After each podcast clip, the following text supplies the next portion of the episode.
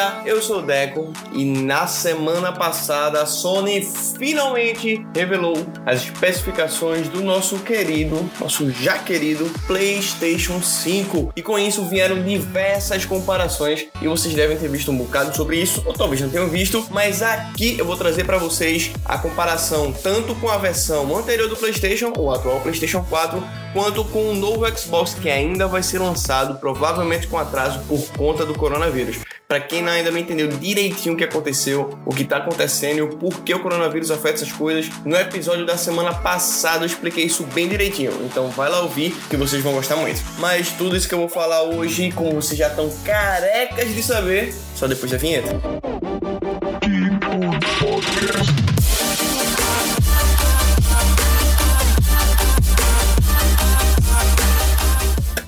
Então, depois de tanto tempo e tanto suspense, a Sony revelou as especificações do PlayStation 5 num evento que foi extremamente chato. Eu gosto muito da Sony, mas foi um evento extremamente técnico, eles falaram que seriam assim, mas todo mundo criou expectativa que talvez fossem que fossem demonstrar a nova aparência do PlayStation 5. Não foi assim, eles não demonstraram, foi um cara que muita gente comentou durante as lives mundo afora que parecia um PowerPoint humano. Ele foi passando informação, informação, informação e tinha uma plateia lá que parecia um GIF, então também só como se fosse só as costas das pessoas. Foi bem estranho, mas ainda assim trouxeram as especificações do nosso PlayStation 5, então não estou aqui para reclamar, estou só para agradecer pelo menos mais uma informação do nosso querido PlayStation. Para efeito comparativo, eu vou comparar primeiro com o PlayStation 4 para a gente entender o que é uma mudança de geração de um para outro e depois a gente compara com o maior rival dele, que é o Xbox Series X.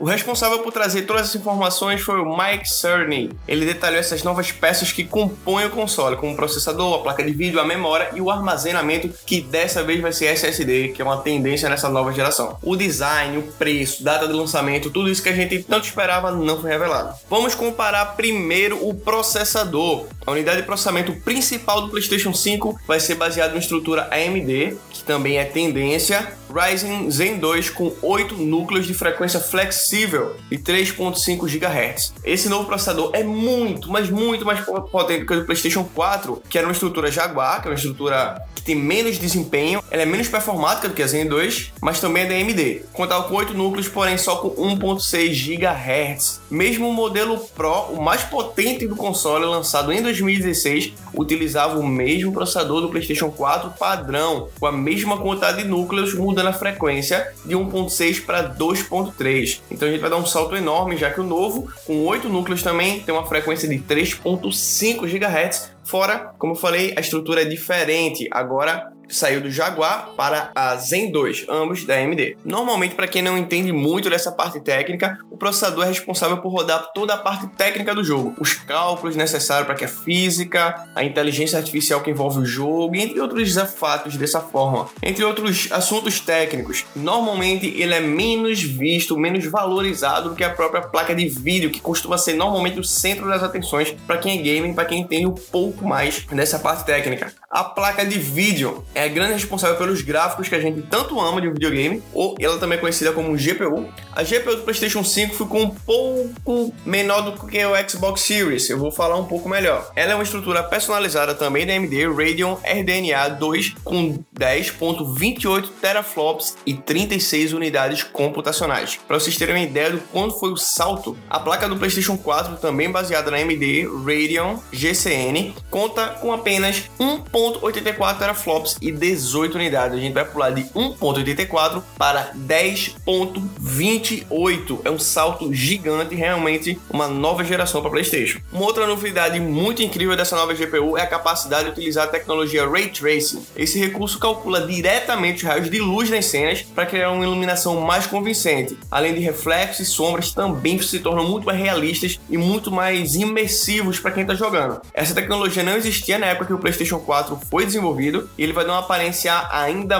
mais realista para essa nova geração de consoles. A memória RAM, que tem um papel muito importante também para formar o visual do jogo, com modelos, texturas e tudo mais, no PlayStation 4 ficou conhecido ter uma memória muito rápida, de 8 GB no padrão GDDR5, muito mais veloz do que do Xbox One. Nessa geração, o PlayStation 5 contará com 16 GB da GDDR6, uma evolução natural sem muitas surpresas, mas com um dobro de memória que apresentava no PlayStation 4. Em relação ao Xbox, também só dando um comparativo, eu vou falar passo a passo comparativo com o Xbox, mas nesse ponto eles são bem iguais. Armazenamento, o que para uns foi surpresa, para outros não, como eu falei, é uma nova tendência, foi incluído no PlayStation 5 o HD SSD com 825 GB para armazenamento. SSD, para quem também não conhece tanto, é um estado sólido, sem peças móveis por dentro, diferente de um HD. Um HD tinha aquela agulhinha que ele tinha que registrar e procurar as informações disco a disco, e por mais que fosse bastante performático, não tem comparação com SSD. É uma tendência, não é um, um produto novo e você já consegue encontrar ele em computadores e notebooks, só que veio como tendência nessa nova geração de consoles e o desempenho vai melhorar muito. E teve essa diferença. Ele já vai vir com um SSD de 825 GB, também diferente do que as pessoas esperavam, que seria de 1 TB. Para efeitos comparativos de números, um HD de 500 GB do PlayStation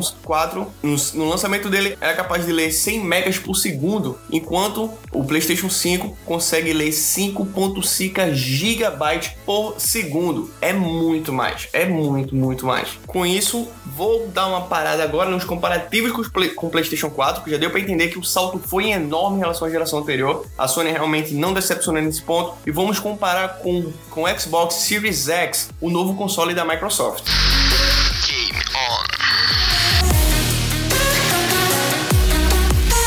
Ambos já têm todas as especificações divulgadas. O Xbox já divulgou, além das especificações, desde dezembro a aparência dele já é conhecida e já é bem mais popular do que o PlayStation 5, que ainda está criando uma expectativa enorme sobre a aparência do novo console. Tem muitas ideias de como ele poderia ser, inclusive no formato meio que um V, que no número romano seria o 5, mas ainda assim nada confirmado pela produtora japonesa. Com o lançamento previsto para o final de 2020, a ficha técnica dos aparelhos chama atenção pela potência mas ainda assim tem uma disparidade entre ambos e a gente vai ter que esperar para ver como é que o mercado vai reagir, porque as estratégias também estão sendo bastante diferentes em relação a como abordar e como ganhar esse público. PlayStation 4 notavelmente foi maior do que, o, do que o Xbox em relação a números, em relação a vendas, em relação a sucesso. Vamos ver se com o PlayStation 5 a Sony vai conseguir repetir todo esse sucesso. Mas o Xbox está investindo pesado e não está vindo fraco para isso não. O PlayStation 5 vai chegar com retrocompatibilidade dos jogos do PS4. Isso que a galera esperava muito, isso não decepcionou, assim como o Xbox também, eles vão ter retrocompatibilidade com o console anterior, o que é muito bom, que foi esperado há muito tempo, que tem muita gente que curte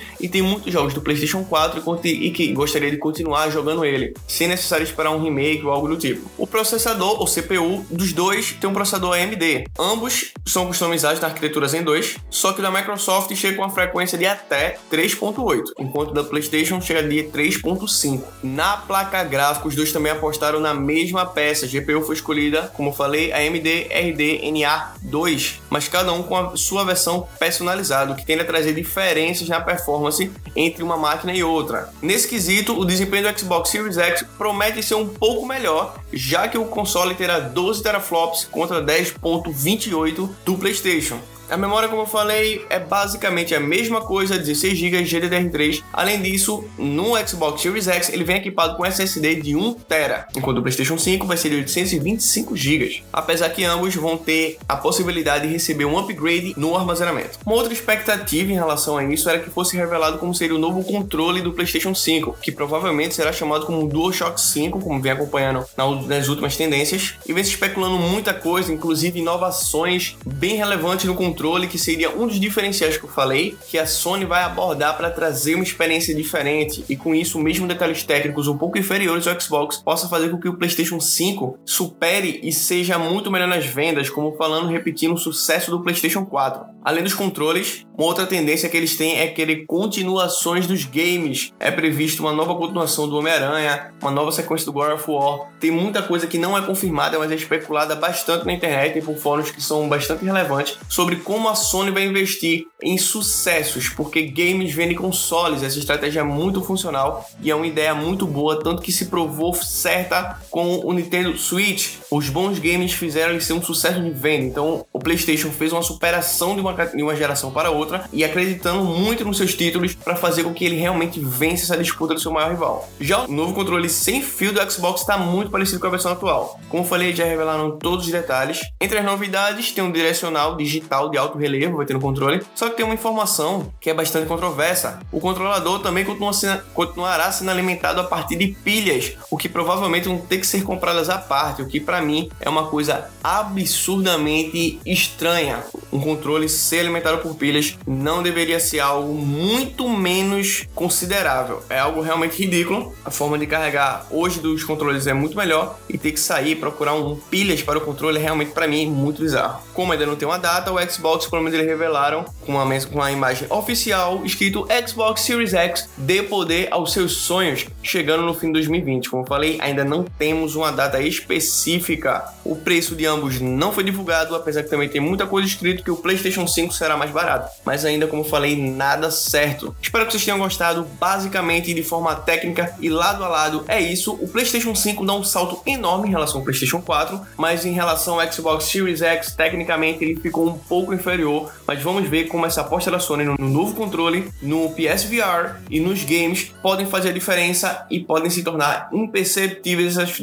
essas diferenças técnicas de um e de outro. E como a Microsoft investiu em um equipamento mais potente e espera conseguir tomar essa coroa. A disputa vai ser muito boa e só nós gamers temos motivos para comemorar. Só nós gamers ganhamos com isso, com essa disputa. Uma disputa entre duas marcas gigantes que querem dominar o mercado. Espero que vocês tenham gostado. O episódio dessa semana foi bem mais técnico, mas também foi bem legal. Foram informações bem fresquinhas e atuais. E finalmente a gente consegue fazer um comparativo com informações confirmadas, como foi o caso. A Sony já revelou isso e esperamos pacientemente, quase enlouquecidamente, que eles revelem o visual do novo PlayStation 5 e também do DualShock 5. É isso, galera. Espero que vocês tenham gostado. Compartilhem com todo mundo. Eu queria agradecer a todo mundo pelo feedback. Vocês estão tendo o número de audiência está crescendo cada vez mais. Espero que mais e mais pessoas consigam ouvir Caso vocês ainda não estejam nos seguindo, porque tem muito mais gente ouvindo do que seguindo no Instagram, o arroba é Game On Podcast Oficial. Também na descrição do episódio tá lá escrito o arroba, caso vocês se percam, caso vocês não queiram, estejam confusos como chegar lá, lá embaixo vai ter. Então vai lá, segue a gente, vai ter mais postagens, sempre que o episódio sai novo, saem stories divulgando isso, com as animações legais. Apareci já falando algumas coisas, já também demonstrei para vocês quem tá no Spotify, enfim, os stories vão aparecer com mais frequência. Espero que vocês já acompanhem, que vocês gostem e muito obrigado por ter ouvido até aqui. A gente se vê na próxima semana. Tchau!